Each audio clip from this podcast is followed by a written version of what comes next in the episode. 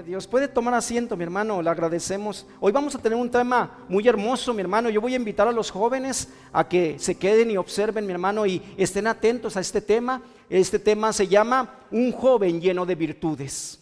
Yo quiero decirte, mi hermano, que la, palabra de Dios nos dice que, bueno, que, que Dios nos llena de su presencia, nos llena de su poder. Y Dios, desde la fundación de los tiempos, Dios ha buscado hombres hombres que lleven ese mensaje de salvación, hombres dispuestos a llevar esa, esa presencia de Dios donde uno va. ¿Sabe mi hermano que la palabra de Dios está llena de, bueno, de, consejos para el hombre? Viene eh, hablando acerca de todo lo que Dios quiere de ti. Y el hombre, mi hermano, bueno, muchas veces nosotros hemos recibido hemos recibido esta palabra de Dios para corregirnos, instruirnos y aconsejarnos. Y su Santo Espíritu siempre nos va a hablar. Mire mi hermano, yo quiero decirte, ¿qué es lo que pide Dios de sus siervos para trabajar en su viña? ¿Qué es lo que pide de ti Dios? ¿Sabe mi hermano que no a cualquiera le llamó? No a cualquiera le llamó para andar en sus caminos. La palabra de Dios nos dice, ¿qué es lo que pide Dios de sus siervos para trabajar en su viña? Yo quiero preguntarle, ¿y cómo y qué cualidades debe de tener un hombre que busca a Dios y un hombre que quiere trabajar para Dios? Yo quiero decirte que Dios pide algo de ti y es necesario, mi hermano, que tú veas la grandeza de Dios. En el tiempo, desde los tiempos antiguos, Dios pedía algo sobre el hombre que iba a ponerse como líder o ponerse como una persona que lleva el mensaje poderoso de salvación. Ahora yo te voy a decir, ¿sabes que tú eres embajador del gran rey? Un embajador va y representa las palabras del rey hacia donde va, hacia cualquier nación.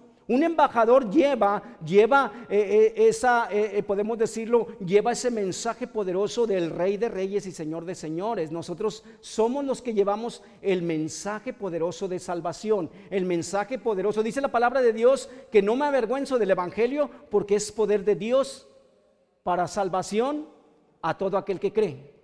Y yo quiero decirte, mi hermano, que la palabra de Dios siempre nos ha, llamado a hombres que estén dispuestos a trabajar en su obra, pero también que tengan cualidades, tengan virtudes. Ahora, yo quiero que vaya conmigo. Mire, desde la antigüedad Dios pedía esto. Vaya conmigo a Éxodo 18, 21. Éxodo 18, 21. Si usted se pregunta, ¿qué es lo que quiere de mí? ¿Por qué Dios me llamó? Si quizás a lo mejor no soy un hombre muy virtuoso o muy honorable, pues yo quiero decirte que cuando Dios te limpia, te llama, te limpia y te transforma y pone un nuevo espíritu dentro de ti, que es el Espíritu Santo de Dios, y te da un nuevo corazón.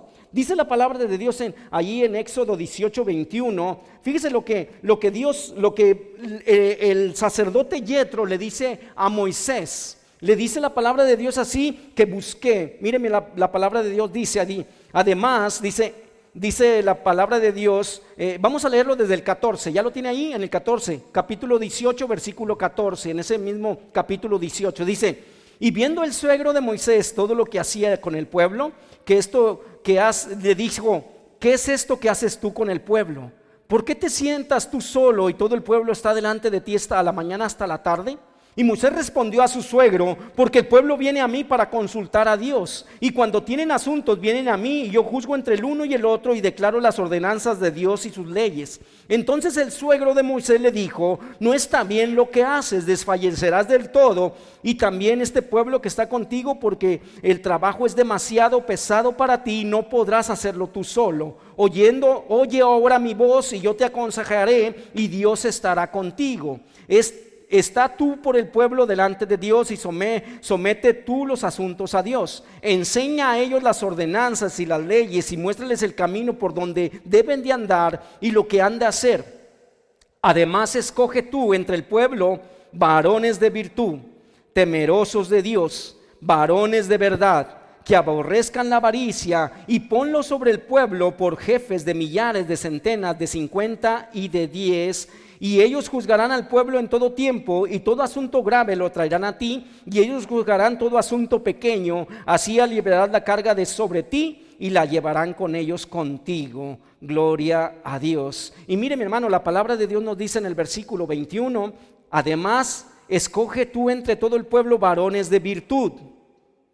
¿Sabe mi hermano que la palabra de Dios nos dice varones de virtud?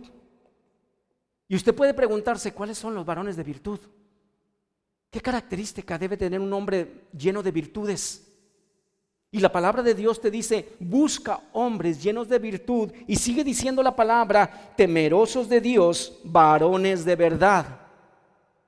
Yo te pregunto a ti, quizás haya varones de mentira. Hay varones que no son temerosos de Dios porque dice, busca hombres temerosos de Dios, hombres de virtud. Y sabes que las virtudes, mi hermano, humanas, eh, hay una infinidad, hay como 60, yo leí como 60, pero hay hasta 80 virtudes. Y mira, la palabra de Dios explica y nos dice, busca gente eh, que tenga, ¿sí? Que sean hombres, varones de virtud, temerosos de Dios y varones de verdad. Y la palabra de Dios dice que aborrezcan, que aborrezcan las avaricias y ponlos delante del pueblo. Ahora, yo quiero decirte que desde la antigüedad, desde el inicio, Moisés, a Moisés le dijeron, busca hombres de varones de virtud, varones temerosos de Dios, varones de verdad. Ahora, pasa el tiempo, mi hermano, mira, eh, pasa el tiempo y vámonos a otra generación. Yo quiero que vayas conmigo a Éxodo, a, a, perdón, a Segunda de Timoteo, 2, segunda de Timoteo, vaya conmigo a esta carta que, el apóstol Pablo escribe a Timoteo, esta epístola, eh, segunda de Timoteo, vaya conmigo, capítulo 2, gloria a Dios, bendito Dios, aleluya. ¿Ya lo tiene ahí? Y fíjese, hermosa palabra de Dios para usted y para mí. Vamos a ver qué estaba pasando en el tiempo de, de, el apóstol Pablo. La Biblia nos dice así, en segunda de Timoteo capítulo 2, versículo 1 y 2, dice, Tú pues, hijo mío, esfuérzate en la gracia que es en Cristo Jesús. Lo que has oído de mí ante muchos testigos, esto carga, encarga a los hombres fieles que sean idóneos para enseñar también a otros. Tú pues sufre penalidades como buen soldado de Jesucristo y ninguno que milita se enreda en los negocios de la viña a fin de agradar a aquel que lo tomó por soldado. Vamos a detenernos. La palabra de Dios nos dice que el, eh, el apóstol Pablo conoce a un joven un joven llamado Timoteo. Mira la historia. Ahora yo quiero que vayas conmigo a Hechos 16. Mira la historia. ¿Cómo llegó, cómo llegó Timoteo a la vida del apóstol Pablo? Y quiero que vayas conmigo. Mira la escritura. Dice la palabra de Dios, capítulo 16 de Hechos. Ya lo tienes ahí. Hechos 16, versículo 1 al 5. Vamos a leer. Gloria a Dios. ¿Ya lo tiene ahí? Si no lo tiene ahí, acá está en la pantalla. Dice la palabra de Dios así. Después llegué a Derbe, está escribiendo. ¿Quién está escribiendo ahí? No. Lucas. Lucas escribió Hechos. Lucas era un médico que siempre estaba junto al apóstol Pablo y Lucas iba escribiendo todo lo que estaba pasando. Lucas escribía, sí, todo lo que estaba pasando. Y la Biblia dice, Lucas escribe esto, Después de que después llegué a Derbe y a Listra, he aquí había allí un cierto, ¿quién? Un cierto discípulo llamado ¿qué? Dice, hijo de una mujer judía, creyente, pero de padre ¿qué? Griego. Y dice, y daban buen testimonio de él los hermanos que estaban en Listra y en Iconio. Y fíjese, y dice, y quiso Pablo que éste fuese con él, tomándole, le circuncidó por causa de los judíos que había en aquellos lugares porque todos sabían que su padre era griego, y al pasar por las ciudades les entregaban las ordenanzas que habían acordado los apóstoles, los ancianos que estaban en Jerusalén, para que las guardasen, así que las iglesias iban confirmadas en la fe y aumentando en número cada día. Ahora, yo quiero que vaya conmigo ahí mismo. Dice la palabra de Dios en el versículo, en el, en el versículo 1, eh, dice, después llegué a Derbe a Listra y aquí había un cierto discípulo llamado Timoteo, hijo de una mujer judía creyente, pero de padre griego.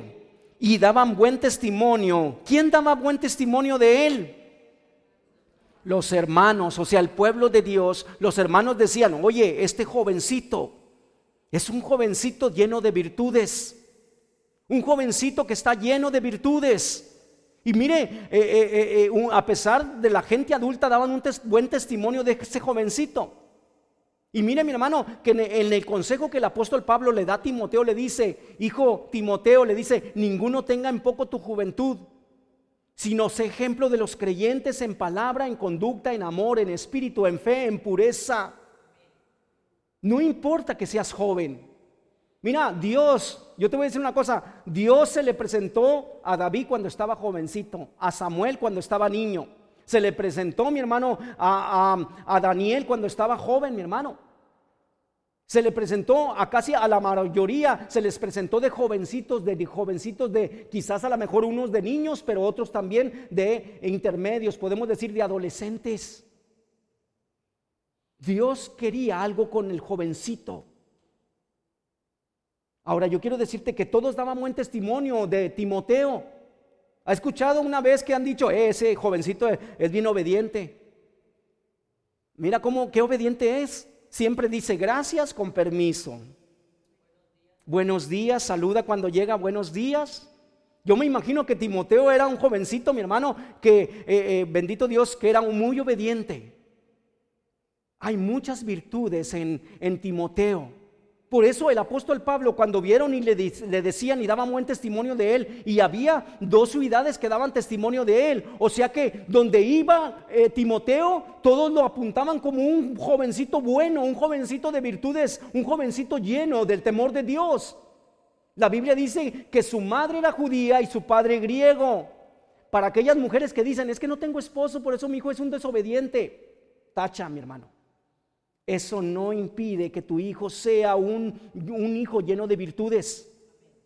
La Biblia dice que este jovencito, su madre era judía, creyente, y su padre era griego, y no habla la Biblia acerca de que si el padre era muy metido en la palabra de Dios. No importa mujer que tú estés sola, no importa mujer que tú camines sola, mientras Dios esté contigo te va a dar sabiduría, Dios de lo alto, para que tú le impartas a tu hijo lo que debe de ser y lo que debe él, la asignación que Dios le puso a tu hijo, lo que iba a ser en esta tierra. Dos, dos ciudades, mi hermano, de hermanos en Cristo que daban buen testimonio de Timoteo. La fama de Timoteo, puedo decirlo, la fama, el buen testimonio, caminaba con él. Y donde iban, todos decían, eh, Timoteo, puedes orar por nosotros. No importaba que la gente fuera anciana, no importaba que la gente, Timoteo sabía que Dios estaba con él y sabía cuál era la asignación que Dios le había puesto en esta tierra, para qué había sido asignado en esta tierra. Yo te pregunto a ti, ¿tú sabes para qué fuiste asignado a esta tierra? Bendito Dios. La Biblia habla de virtudes. Habla de virtudes, hombres de virtudes, hombres de verdad, hombres temerosos de Dios. Y uno de ellos en, pasó el tiempo y vemos un jovencito lleno de virtudes que quizás a lo mejor predicaba en las plazas, predicaba en la calle, que quizás a lo mejor la gente sabía su buen testimonio. ¿Sabe que somos cartas abiertas y leídas por todos los hombres? Aunque usted diga, no hombre, la vecina nunca sale, mire mi hermana, la están observando, le están apuntando todo y de repente la gente es muy juez para con usted. Pues no que era hermana, no que tenía Cristo en su corazón, no que era su Dios, el Dios de los cielos, el Dios eterno. Cualquier circunstancia la tumbó y se retrocedió. La gente así es, la gente te observa, la gente te mira y dice, pues no, que muy hermana, no, que muy hermano. La Biblia lo dice y es clara, conocen tu vida como si fuera un libro. Y la gente te, puede decir, mira, esta es tu, esta es tu vida. Y está, está escrita así. Y te dicen, oye, ¿cómo es? ¿Cómo, cómo, cómo habla mi hermana? Esta, esta vecina, ¿cómo habla? Y rápido habla en el libro. Ah, ¿quieres saber cómo habla? Mira, aquí dice. Ella es una persona que se enoja y maldice, una gente que dice que tiene a Dios pero maldice. Somos, somos hombres y mujeres como un libro Oye, ¿cómo es su carácter? Y te lo sacan. Rápido te abran el libro, mi hermano, de la vida tuya. Por eso dice el apóstol Pablo, somos cartas leídas por todos los hombres. Fuimos llamados para buen testimonio. En ti está, mira, escucha bien, en ti está el que la gente se salva o no se salva por tu testimonio. Porque a lo mejor tú ya fuiste tropezadero de muchos y dices, no, ¿para qué? ¿Para qué? Para ser como él, mejor me retiro. Timoteo era diferente. Timoteo tenía el Espíritu de Dios. Su madre había hecho un gran trabajo en él. Así es que no me venga a decir, mi hermano, decir, es que mi papá no estuvo conmigo. Mire, tan débiles sois que el hijo, el hijo de repente empieza a caer en, en alcohol o en droga o en otra cosa porque somos tan débiles. No, es que mi papá nunca estuvo conmigo. ¿Y eso qué? Dios está conmigo. Yo quiero preguntarte a ti, mi hermana, ¿acaso Dios no está contigo? Pero hay algo interesante, la Biblia nos dice algo interesante de, Timoteo. Cuando todos le dieron buen testimonio a Pablo que Timoteo era un jovencito, quizás a lo mejor tenía 16 años, 17 años, pero oh mi hermano, era un jovencito que parecía un anciano que tenía muchas, pero, pero mucha, mucha palabra en su corazón, leía las escrituras, se metía en la palabra y tenía, era un jovencito de virtudes. Usted va a decir, ¿cuáles son las virtudes, pastor? Ahorita las vamos a ver. Ahora, yo quiero decirte, la Biblia nos dice así, dice la palabra de Dios, entonces dice que a Pablo, el versículo 3 del capítulo 16 de Hechos, ahí donde está en versículo 3, dice, quiso Pablo que éste fuese con él. Y tomándole le circuncidó por causa de los judíos que había en aquellos lugares. O sea, que la palabra de Dios nos dice que el problema era la circuncisión. Y como él tenía padre griego, el apóstol Pablo dice, vamos, pero como yo soy, yo soy judío y estoy circuncidado, yo no quiero que nadie ponga, ponga eh, trabas para que no entres a la sinagoga. Y mira el sacrificio que hace Timoteo. Timoteo había, pudo haber dicho, no, no, Señor, ¿por qué? ¿Por qué si la Biblia ya nos dice que Cristo murió y pagó por nosotros y somos libres de, toda ley, de, o sea, de toda cosa que marca eh, que, andemos en, en los estatutos antiguos? Dice Dios que Él es el nuevo pacto en su sangre. Yo quiero decirte que la palabra de Dios dice que miramos el, el carácter de Timoteo. Timoteo dijo, ok, yo acepto. ¿Sabe que eh, se circuncidaba al niño? Al niño se circuncidaba, mi hermano, a los ocho días de nacido. Y era muy fuerte el dolor. Para un adulto era aún más fuerte el dolor. Yo me imagino que pobre Timoteo pasó temperatura y pasó de todo. Porque se circuncidó. Pagó el precio. Dijo, ok, eh, pues soy un joven lleno de virtudes, pero si tú quieres que haga eso, lo voy a hacer con tal de seguirte, porque yo me imagino que su madre le dijo, vaya con este, vaya con este varón de Dios para que aprendas más de él. Mira mi hermano, el padre de familia, la madre de familia, podemos educar al niño de manera, pero llega un momento donde tú dices, ¿sabes qué? En las cosas de Dios me falta a mí, a lo mejor no soy la maestra de maestras en la en las cosas bíblicas en las cosas espirituales, pero sí hay alguien que puede enseñarlo cada día más y más, porque Dios levantó pastores, maestros, evangelistas, profetas, discípulos. Y yo quiero decirte, mi hermano, que tú tienes que empezar a caminar y decirle al Señor, Señor, te encargo a mi hijo, ve con ellos. Ahora, yo quiero decirte, la palabra de Dios nos dice ahí, eh, eh, eh, mire la palabra de Dios en, en Hechos, en Hechos 17, 4, dice la palabra de Dios, 14, perdón, Hechos 17, 14. Mire, Pablo empezó su, su segundo viaje misionero con Timoteo. Y yo quiero decirte que dice, dice ahí, pero inmediatamente los hermanos enviaron a Pablo que fuese hacia el mar y Silas y Timoteo se quedaron ahí cuando, cuando Pablo y Silas estaban en Berea y el problema que se hizo en Tesalónicas, prefirieron que, que, el apóstol Pablo mejor lo retiraron de ahí porque la gente lo quería matar. Y, y Silas, ese Silas que lo metieron en la cárcel, ¿se acuerda de aquella historia? Ese Silas, mi hermano. Ese tiempo estaba también Timoteo, observaba cómo los habían golpeado, cómo, imagínense a Timoteo, que agarraron a Pablo y Silas y los metieron a la cárcel, Timoteo sabía, porque en el segundo viaje misionero Timoteo también iba con ellos, pero a él no lo agarraron. Nomás agarraron a Pablo y a Silas. Y Timoteo yo me imagino que estaba orando por ellos. Se estaba asustado, pues cómo no. Los habían golpeado y los habían metido a lo más profundo de la celda. Timoteo observaba cómo Dios se movía con poderosamente con el, con el apóstol Pablo. Tu hijo se tiene que juntar con gente que tiene ministerio, con gente que tiene fe, no con cualquiera se debe de juntar. Porque está designado y está trazado que tu hijo tiene que ser un joven lleno de virtudes como Timoteo. Ahora, yo quiero decirte, la palabra de Dios nos dice allí, nos dice la palabra de Dios ahí que acompañó. Pablo dijo, ¿sabes qué? Vente. Mamá, ¿lo dejas? Claro que sí, que vaya contigo. ¿Sabes que Juan ya se, ya se había echado para atrás? Juan, este, Juan Marcos, o, ¿sí? Juan Marcos dijo en el primer viaje misionero se regresó a la mitad. Dijo, no, yo ya me voy, yo extraño mamá, yo estoy asustado, yo tengo frío, yo esto, porque muchas veces a lo mejor Juan Marcos a lo mejor era muy mimado por los papás que no le enseñaron las virtudes que debe de tener una persona que ama a Dios. Juan Marcos se regresó. Por eso fue el pleito, mi hermano, que ya no lo quiso llevar al segundo viaje misionero, él no va. Y Bernabé le decía, ¿por qué no? Que vaya, no va. Se regresó le falta carácter al muchacho, le falta enseñanza, le falta madurez. Él no va, pero agarra a Timoteo y se lo lleva, mi hermano. Yo te pregunto a ti, ¿tu hijo ya está maduro?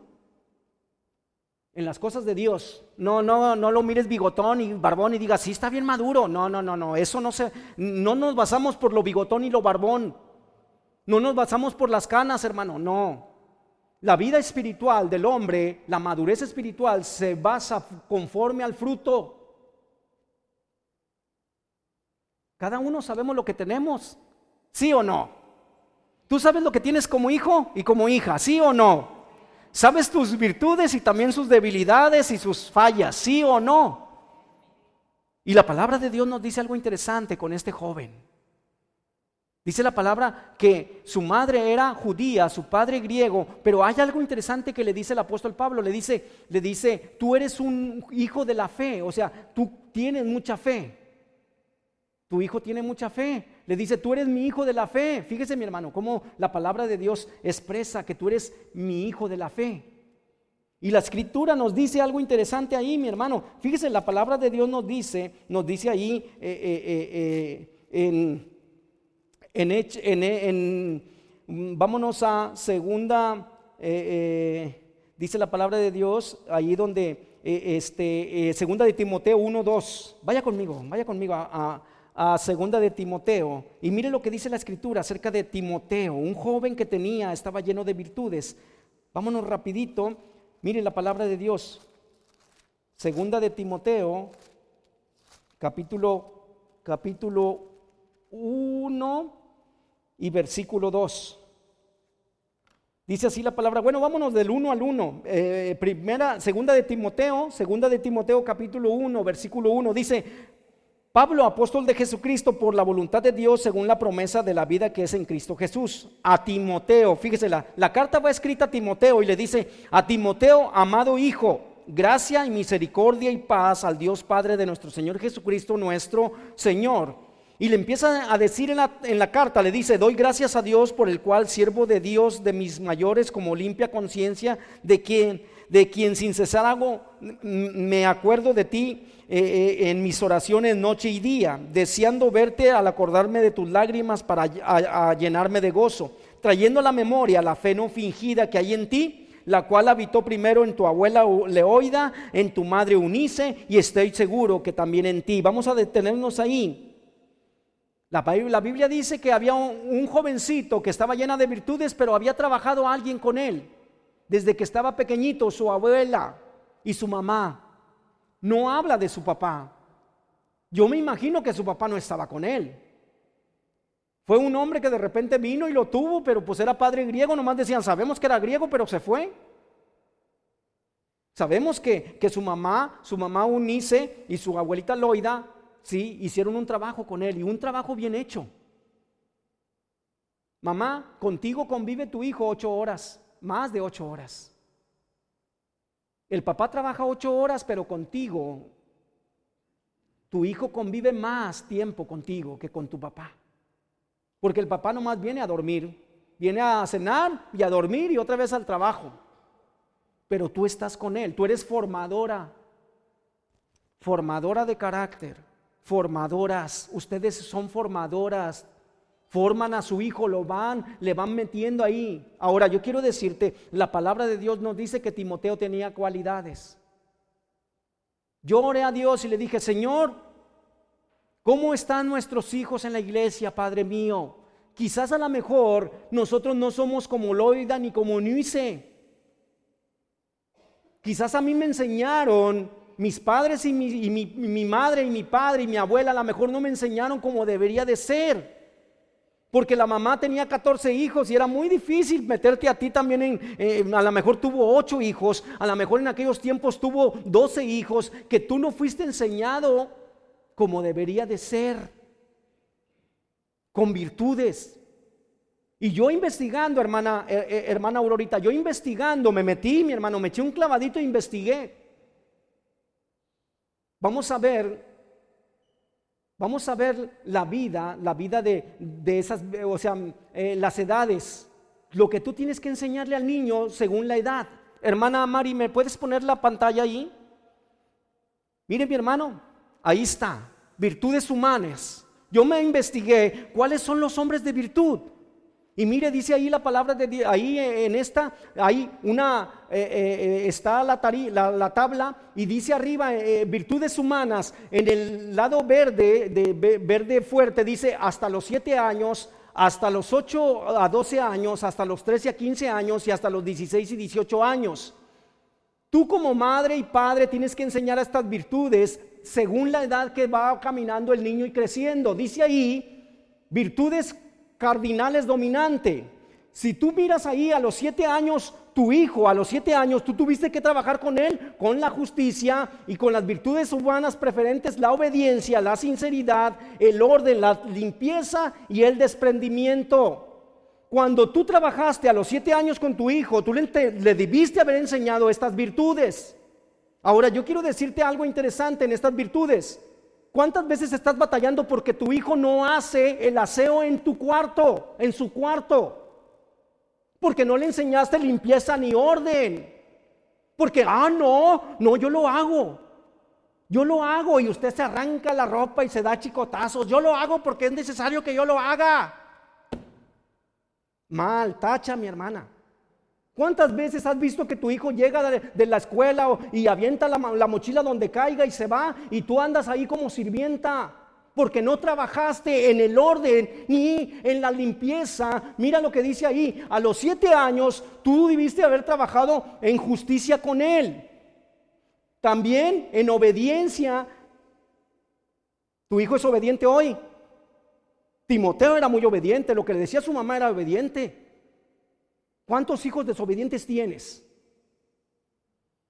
Y no le eches la culpa a la mala compañía. No, señorita, no, hermanita.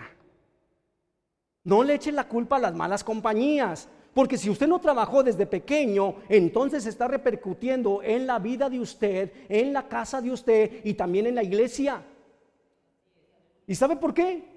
Porque yo salgo y miro botes que tomaron agua y aventaron donde sea. No hay orden, no hay limpieza, porque de eso se mama, podemos decirlo así, se mama en la casa, no se mama en la iglesia. Y no me venga a decir que es que cuando le dicen, venga el aseo a la iglesia, mi hermano, nadie viene y son pocos los que vienen.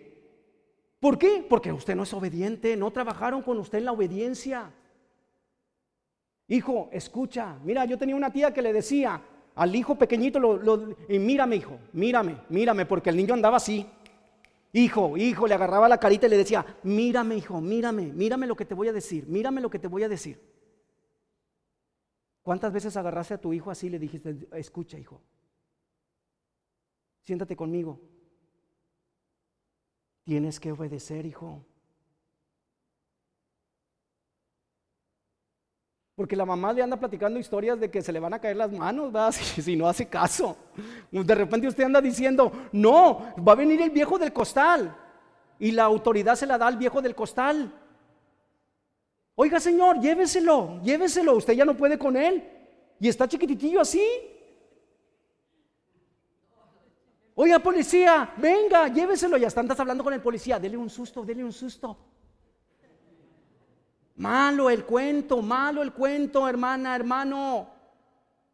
Si usted no trabajó con su hijo a los siete años viendo esas virtudes que dice la escritura, por eso la palabra está llena de virtudes para ti. Esto se reafirma porque ya se reafirmó en la casa. Y mira, dice la palabra, usted tiene que darle seguimiento. Qué buena palabra dio mi hermana este, Gris. Tiene que darle seguimiento. Usted tiene que trabajar en la virtud cardinal dominante, la justicia. Enseñarle la justicia. No, hijo, no, no, no, eso no es así. A ver, venga.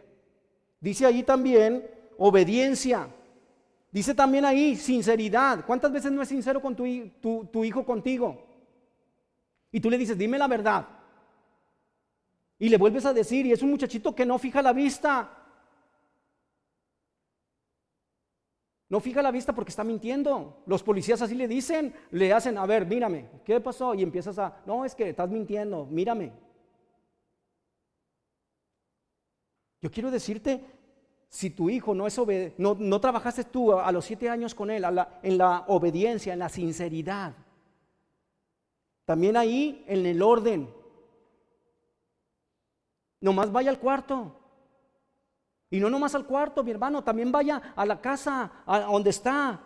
Si su hijo se pasa más tiempo en el celular, es necesario que agarre el celular y le diga, a ver, espérame tantito. Aquí se lo voy a guardar tantito mientras usted recoge la sala, recoge la escalera, recoge la parte de arriba, recoge y barre afuera.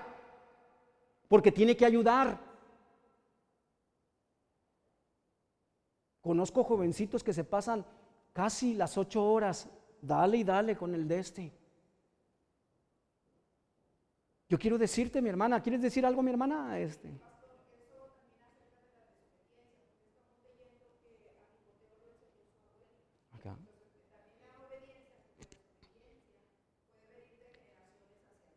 Así es. Por eso yo decía, a usted a lo mejor no lo enseñaron bien, pero podemos decir así, no hay justificación, pero podemos decir así, antes las mujeres tenían más hijos. Y mire, estaba embarazada y ya traía un niño aquí cargando y embarazada y con un niño. Y casi toda la vida, en la parte de, fértil de la mujer la miramos embarazada. Y después los hijos mayores cuidaban a los pequeños. Porque el, el, marido estaba duro y duro y no había televisión, yo me imagino.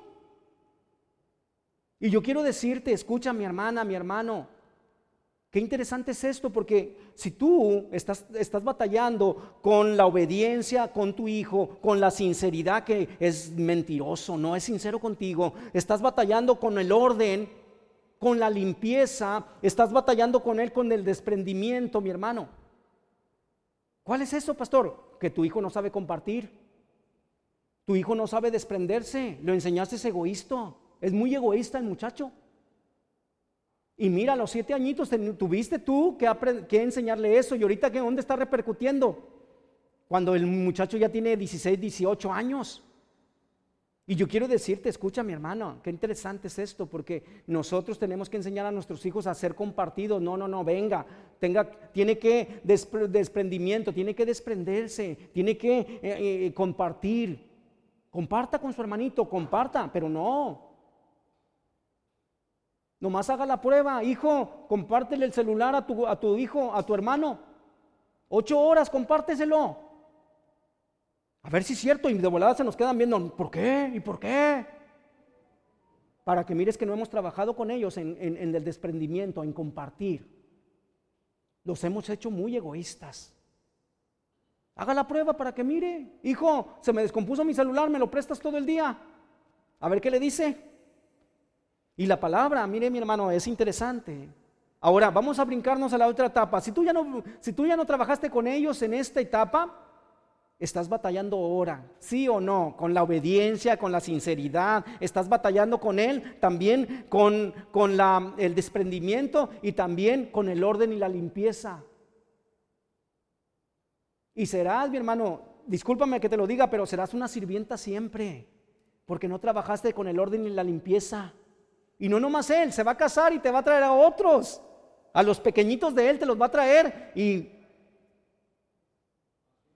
decía mi suegro, me da mucho gusto cuando vienen, pero más cuando se van. ¿Eh? Y si lo dijo es, es por algo.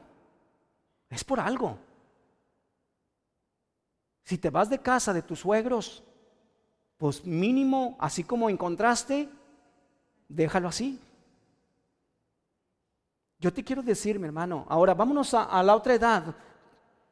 Mire, en esa edad estamos trabajando casi, casi con cinco o seis virtudes que Timoteo tenía. Porque nadie se va fuera de casa, hermana Aurorita, nadie se va fuera de casa si, si no es un jovencito que tiene virtud del orden en la limpieza, porque nadie le iba a servir allá. No se iba a llevar a su abuela Loida ni a su mamá Unice. No se las iba a llevar para que le hicieran de comer. No, Unice y, y, Loida no dijeron, ay, me voy con usted, apóstol Pablo, porque necesito darle de comer al niño. Y usted pregunta, su casa es como un restaurante, ¿qué te hago, tesoro? Y el huerco chiflado, ay mamá, es que no quiero esto, no quiero el otro. Y es verdad. Es un restaurante tu casa. Les haces lo que ellos te dicen. Miren, se hace lo que hay. Yo te, quiero decir, dice la hermana de Yanira, eh, eh, padres padres obedientes y hijos tiranos. Y nos duele, mi hermano, esto nos duele tantito, pero mire, Timoteo estaba lleno de virtudes. Si lo dejó ir al segundo viaje misionero donde había peligro, ¿eh? donde había, había circunstancias difíciles, pero Timoteo sabía trabajar solito. Mire, no necesitaba mamá estar ahí para que él lavara los platos después de comer, de que se hiciera de comer. Y no nomás él, le hacía al apóstol Pablo, le hacía otro, porque él iba como ayudante. Y el ayudante usted sabe bien que tiene que trabajar. La mamá no le dijo, eh, me voy contigo, apóstol Pablo, porque mi hijo te tiene que ir. Y a mí me da mucha risa cuando, cuando tú, mi hermana, traes a tu hija para arriba y para abajo, vente, y, ya están en la facultad, y yo te llevo, y ahí vas con él. Perdóname, pero te miras un poquito porque no has trabajado, no tienes confianza porque no trabajaste en esto. Y ahí vas con ella. Y allá la traes, y allá traes al muchacho y te formas. Hasta te dicen, señora, usted va a estudiar la cajera te dice, señora, usted va a estudiar, no está grande, no es que es para mi hija. Ah, pues que traiga a su hija que venga, que se presente solita. Entra con la doctora, ya llevas tú corriendo. Ay. Y ya es un jovencito o una jovencita de 16, 20 años.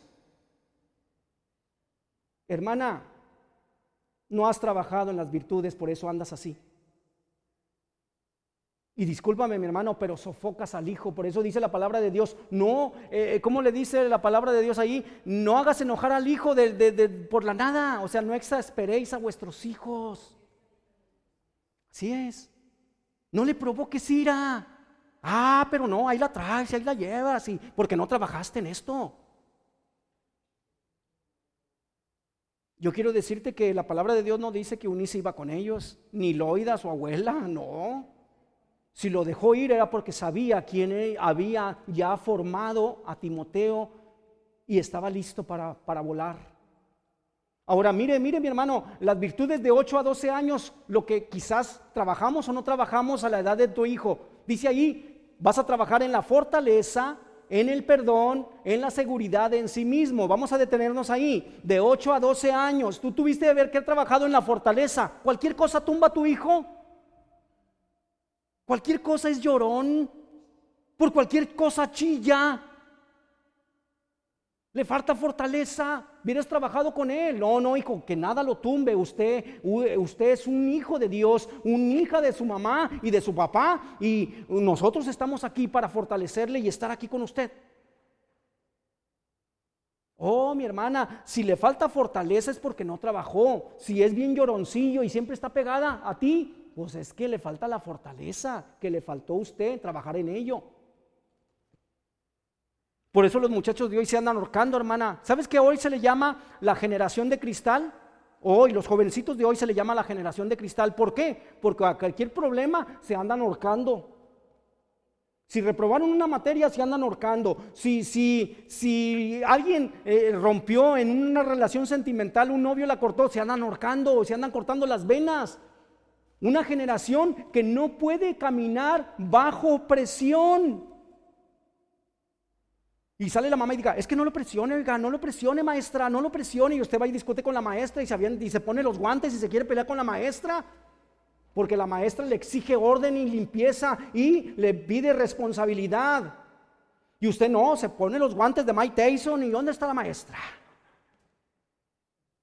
Yo quiero decirte una cosa, que si tú no trabajaste en la fortaleza, en el perdón, mira, hay un niño muy berrinchudos, y se pelean los niños, los hermanitos se pelean y usted no es para decirle, si fue algo injusto, decirle al, que, al golpeador, venga, pídale perdón a su hermanito y lo ponen enfrente.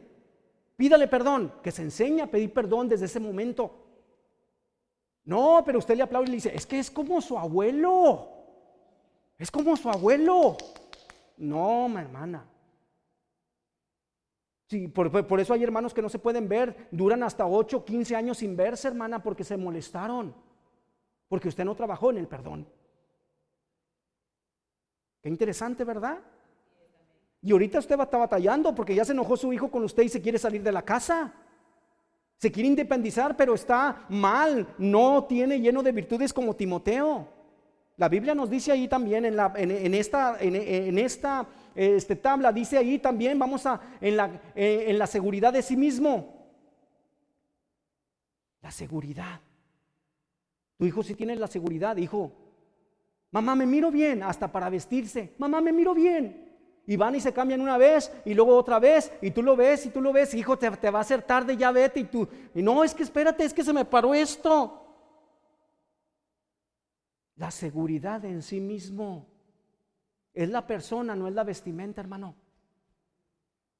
Y yo quiero decirte una cosa, que ahí tenemos que trabajar en la caridad. Mira, el niño, mi hermano, le das dinero y no lo suelta, aquí lo trae. ¿Y dónde repercute? En usted, porque el día que no, que, no que trabaja, no le da a usted. Honra a tu padre y a tu madre, es bíblico. Pero tu hijo ya no te apoya. Ya no te apoya. Es que mamá, estoy comprando un carro. Pero también llegan la luz y el agua y el teléfono y todo, hijo. Pues vamos a dejar que corten la luz. Tienes que enseñarlo a dar porque después va a repercutir en su vida matrimonial. A la pobre mujer le va a decir, ¿cuánto cuesta las tortillas? Ten, aquí está, nomás es eso. Qué mal. Debe de ser, ¿sabes qué? Amor, ten, amor por si hay una emergencia y ten más por si hay una emergencia. La verdad, hermana. Pero yo quiero decirte que ahí, mi hermano, en, en, la caridad, en el amor, en enseñarle a amar. Hijo, ven y dame un abrazo. Hay niños que te dicen, no me abrace, no me abrace. No, a ver, venga, y le voy a dar un abrazo, ¿cómo que no? En el amor, en el amar al prójimo, en el amar a la mamá, en el amar al papá, en respetarlo, pero mire, dice ahí, en la bondad, ser bondadoso en el servicio, dice, en el servicio, en la amabilidad. Hay niños que se pasan y ni saludan, hermano, hasta te andan aventando. Hay jovencitos que no quieren ni saludar, no quieren nada, mi hermano, ni buenas tardes. La amabilidad sobre todo, y más en el cristianismo, porque un cristiano con cara de limón no va, no va de acuerdo.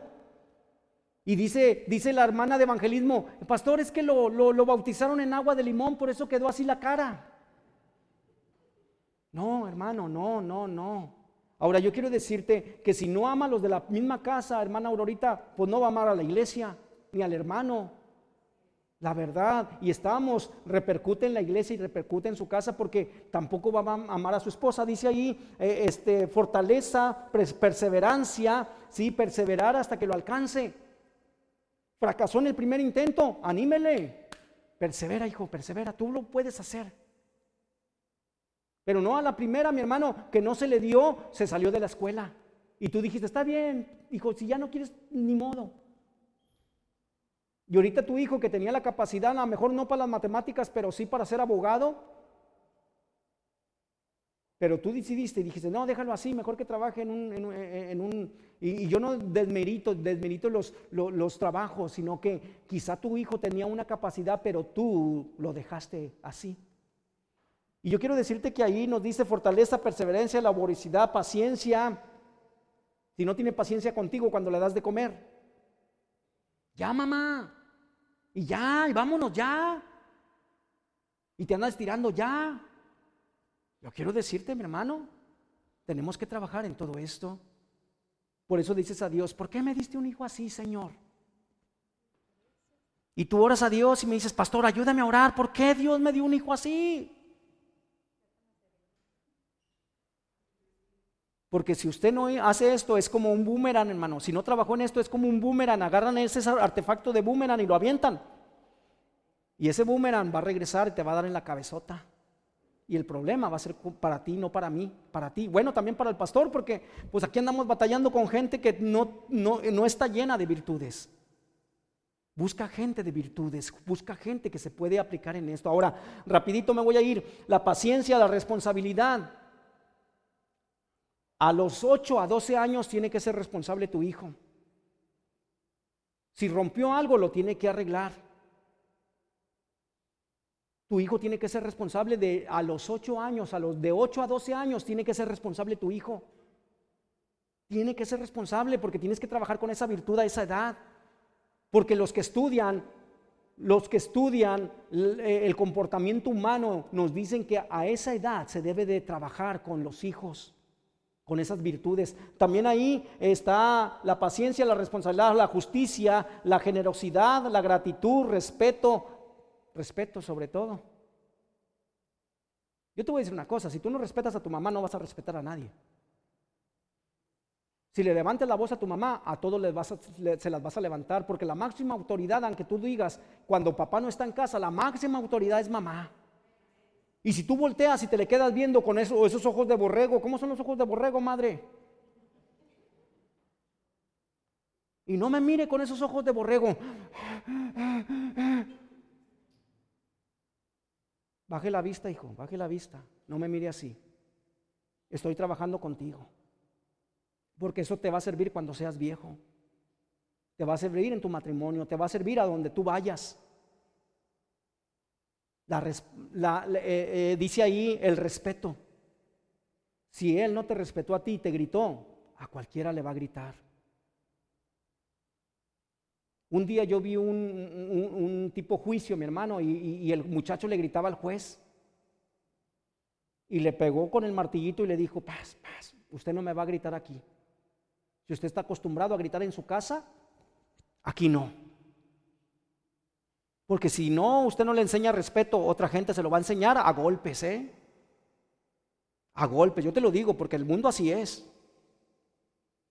Si usted eh, nunca le enseñó el respeto a su hijo de, los 8 a los 12 años, otra gente lo va, lo va a poner en cintura, ¿eh? Porque usted no lo puso en cintura en el tiempo que debería de haber sido. Así es que mi hermano, no deje que le anden gritando, porque mire, una cosa, la palabra de Dios nos dice, ¿verdad? Honra a tu padre y a tu madre para que seas, seas de larga vida en esta tierra. Lo contrario es de que si tú no honras al padre y le gritas, ¿sí? tu lámpara se apaga antes de tiempo. Porque le gritaste y no honraste a tu padre y lo maltrataste a tu papá. Entonces tu lámpara, tu vida se va cortando, se va cortando y se va apagando. Por eso muchas veces el papá cristiano tiene temor de que, su, de que su hijo le grite, mejor se va, no quiere problemas. ¿Sabes qué? Es que mi hijo cuando se enoja empieza a maldecirme. Y muchas veces el padre de familia o la madre de familia, para no hacer un pleito, prefiere hacerlo ella. No, ni le digas, pastor, ni le digas nada, pastor. Yo quiero decirte, mi hermano, qué tristeza es esto. Pero cuando el hijo le grita a su mamá y le dice, tú no sabes, tú cállate. Y mete maldiciones sobre ella, está carreando maldición para él. Porque dice la Biblia así, para que los días de tu juventud se alarguen y seas larga vida en esta tierra y te vaya bien. O sea que si yo le grito mamá me va a ir mal. Claro que sí. Y donde vayas, la, maldición de este, de este, de, de, este estatuto y decreto y mandamiento te perseguirá, mi hermano, mi hermano, joven, jovencita. Y yo quiero, yo quiero decirte que nosotros estamos para decirte lo que dice la Escritura. Ahí la palabra de Dios nos dice que a los de ocho, la palabra aquí que pone la gráfica, aquellos que estudian el comportamiento humano, nos dicen que tu hijo tú tienes que trabajar de los 8 a los 12 años eh, en el respeto, en la actividad, en la actitud positiva eh, eh, y en la calidez. Ya ves, mi hermano, que de 7 años era menos las virtudes que tenías que trabajar con ellos. Ahora de 8 a 12 son más. Vamos a la siguiente, mi hermana, mire, vamos a ir hasta los 18 porque hay hasta los 45, 50, ¿eh? Pero vamos a trabajar con estos. Ahorita nomás hasta los 18, joven, si te falta algo, chécale, trabaja en esto. Si tu mamá no te lo enseñó, pues no sea abusivo, usted trabaja en esto, en tu vida espiritual. Fíjese, dice ahí, de 13 a 15, es la templanza, no por cualquier cosa me enojo, hermana, estoy templado, o sea, yo no me enojo por cualquier cosa. Usted tiene que trabajar con su hijo de 13 a 15, está la rebeldía. Hijo, no te enojes, hijo, tranquilo, relájate. Es que nomás me mandas a mí al mandado. ¿A quién quieres que mande? ¿Al vecino?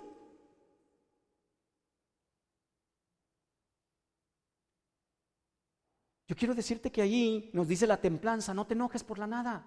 ¿Por qué te enojas? El carácter así está. Tú trabaja con él. ¿Por qué te grita? ¿Por qué? Tú tienes que trabajar en la templanza, que, que no se enoje fácilmente, que esté templado, que esté tranquilo. Cualquier noticia que le digan esté tranquilo, aunque le griten, esté tranquilo él. Tú tienes que enseñarle a tu hijo que si alguien le grita, nomás que le hable con palabras, sí, así, firmes, nomás decirle, ¿sabe qué? No me grite, nomás no me grite. O sea, está bien, yo lo voy a hacer, pero no me grite.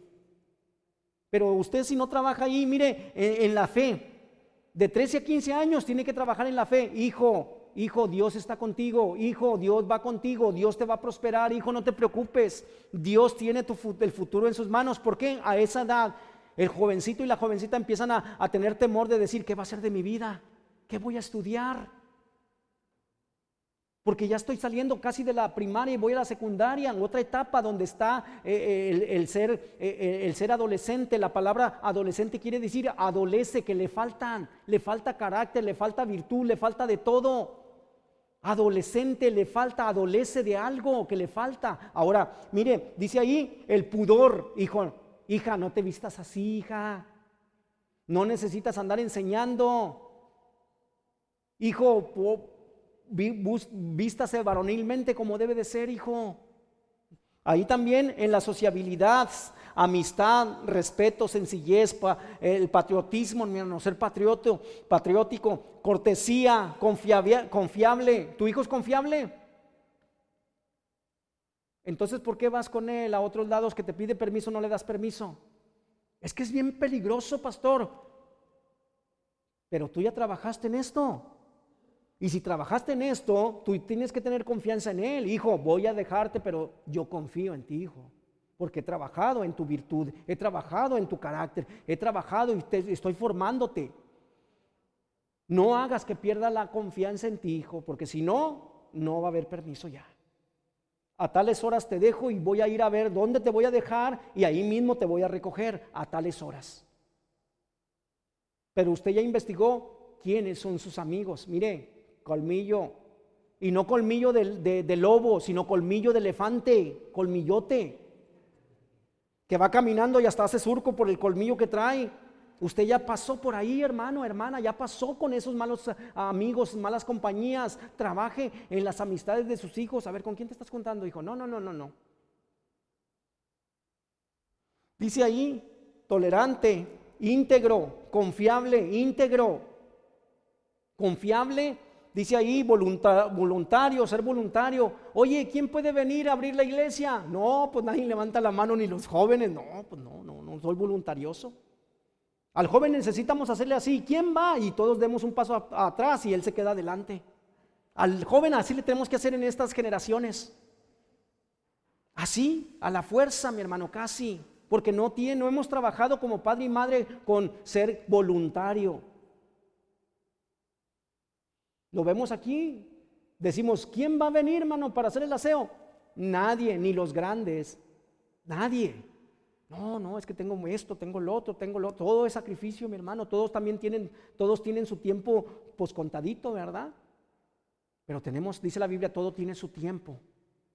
Y todo lo que se quiere debajo del cielo tiene su hora. de 13 a 15 años, mi hermano, está formando un carácter más, mire. ¿Sí? Estamos trabajando ahí con virtudes humanas preferentes, estamos trabajando más con lo humano de Él.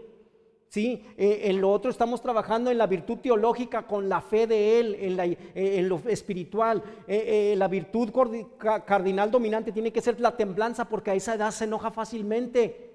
Fácilmente te grita y te, y te quiere, se quiere poner al tú por tú contigo porque llega el tiempo de la rebeldía. Tienes que trabajar fuertemente con la templanza de Él. El siguiente, mi hermana, y, creo que ya es el final, el, de, el de 16 a 18 años. La prudencia. Hijo, sé prudente, hijo. Hay gente que no tiene filtro hasta la fecha, no tiene filtro. Hay hermanos que no tienen filtro y yo me quedo asombrado y digo, pues al hermano nunca se le enseñó la prudencia. Hermana, qué bueno que viniste. Nomás vienes cuando hay comida. Malo, malo el cuento. Y usted le dice, hermanita, pónganla menos atrás a esta hermanita, ¿verdad? Nunca la pongan en la puerta para recibir a la gente. Hermano, ¿qué te hiciste en el pelo? Se te está cayendo el pelo. Imagínense que pongamos una hermana que, no tiene prudencia, que no tiene un, un filtro. Hermana, qué gorda estás. Qué triste es esto. No, mi hermano, mejor lo escondemos allá en el baño. ¿Sabe qué, hermano? Mejor póngase en el baño. No, mejor sabes que en la puerta del baño no, porque va a decir, ya vienes, has venido tres veces ya. ¿Dónde lo ponemos a ese, hermana Aurorita? ¿Dónde lo ponemos? No tiene prudencia, ¿dónde lo ponemos? A un lado del pastor, para darle coscorrón cada rato. Para darle un coscorrón, hermano y hermano. No, yo quiero decirte, mi hermano, tenemos que trabajar. Por eso la iglesia está repercutiendo. El problema que no hiciste tú en tu casa, está repercutiendo en la iglesia también. La verdad, hermano. La verdad. Y yo quiero decirte que esto es muy importante también a los 16 a 18 años, que no sea criticón. Mamá, ¿ya viste a aquella señora? Hay, bueno, hay gente muy, mm, jóvenes muy buenos para poner apodos. Y ya que empiezan, ¿Eh? No, que la hermana la pelos, que la hermana esta, que la hermana la otra, que la, y le empiezan a poner, y usted risa y risa en vez de, decirle, ¿sabes qué? Necesitamos trabajar mucho con tu prudencia, hijo. Porque un día se te va a salir. Y si usted se presta para eso, pues malo el cuento, hermano, porque el niño le estás dando cuerda, al jovencito le estás dando cuerda para que siga adelante con eso. Ahí, a los, a los 16, 18 años, tenemos que trabajar con la prudencia, con la esperanza, ahí en, la virtud teológica, en la virtud, en la espiritual, en la, en, la, esperanza. Tenemos una esperanza en Cristo Jesús, porque los muchachos a esa edad empiezan a decir, ¿y qué pasará de mi vida? ¿Qué será de mi vida, mamá, el día que tú mueras? Porque empiezan a preguntarte, mamá, tú, yo no quiero que te mueras. Y empiezan a preguntarte y decirte, a esa edad te empiezan a decir, mamá, el día que tú mueras, no sé qué va a pasar. Yo me voy a matar contigo, yo me voy a morir contigo. Por eso los muchachos se quieren tirar al pozo con, la, con la difunta. No, tu mamá ya trabajó contigo para que anduvieras en este camino de este mundo. Nosotros no somos eternos, hermanos. Hermana Doris, no somos eternos. Hermana Melina, no somos eternos. Tenemos que bajar las alas de gallina un momento y decir, ¿sabes qué, Señor? Tengo que orar por él porque no soy eterna. Dice ahí también en la confianza, ¿sí? Ahí en las virtudes humanas preferentes, porque también los del mundo las deben de tener, ¿sí? Y nosotros debemos de ser en la confianza, que te tengan confianza, que no pierdas la confianza, ¿sí? En la flexibilidad, en la compresión. Mire, el muchacho es muy rígido, mi hermano. Si la regó, empiezan. Tú dijiste, y tú dijiste, hijo, pero no tenemos dinero. No, pero tú dijiste, no es flexible. Sí, lo prometí, dije, pero no puedo. A esa edad te dicen, usted me dijo que iba a comprar unos pantalones Nike y tú dejas de comprar comida por comprarle el pantalón, el pantalón Levi Strauss o no sé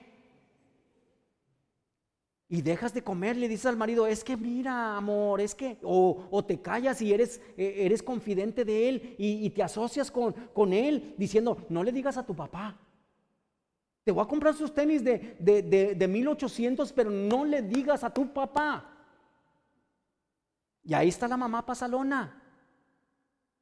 ¿Se acuerdan lo que le pasó a Elí?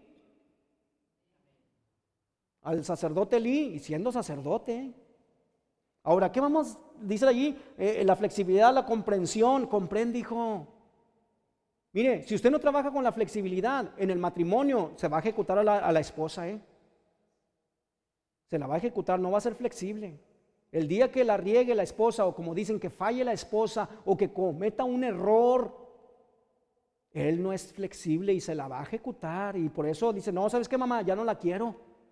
De la noche a la mañana, hijo, ya no la quiero. Hijo, pero ya no la quiero, mamá, me voy a divorciar.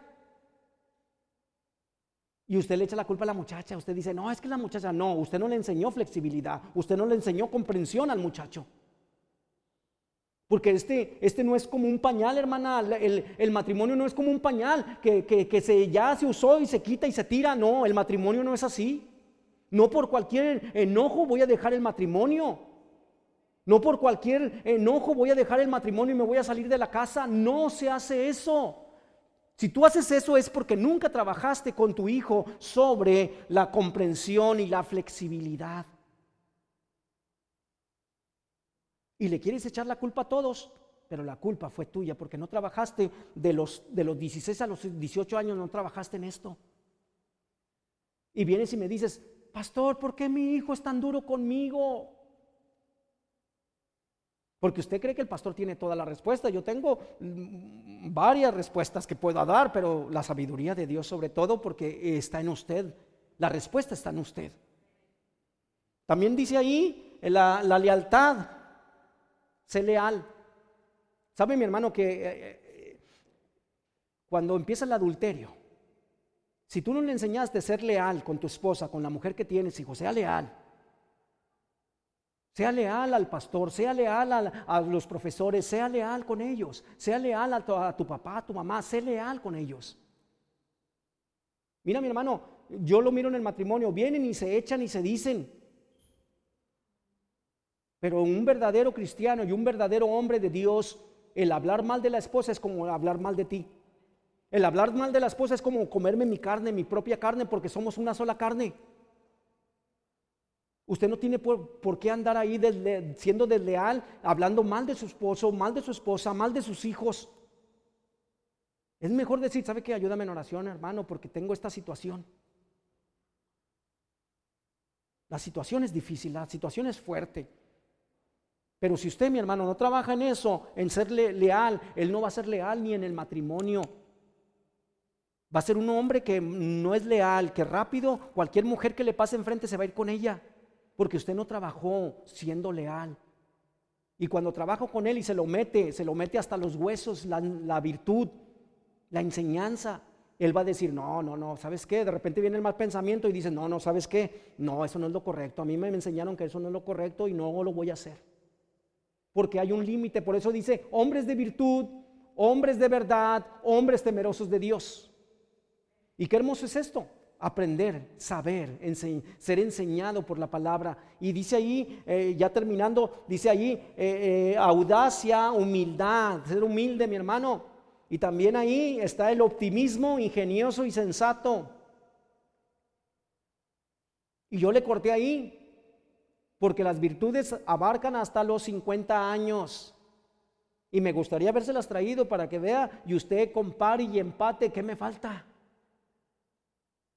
Yo te lo dejo aquí de tarea, mi hermano. Yo te lo iba a traer impreso en una hoja, pero este, la hermana, la hermana Mari no, no hubo, ahorita no abrieron por el frío, este, pero dice que el miércoles nos trae la hojita esta para entregársela, mi hermano, en qué vamos a trabajar nosotros, porque si mi papá, mi mamá no trabajó en esto conmigo, yo tengo que trabajar en ello conmigo para ser una, un buen cristiano, una buena persona y gente como, como Timoteo. Timoteo estaba lleno de virtudes.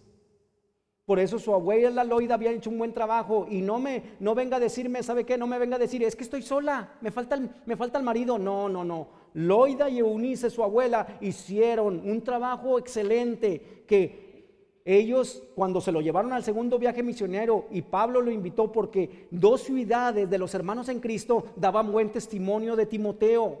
Y su madre dijo, prepárate hijo porque te vas con este hombre de Dios. Prepárate para que aprendas de él.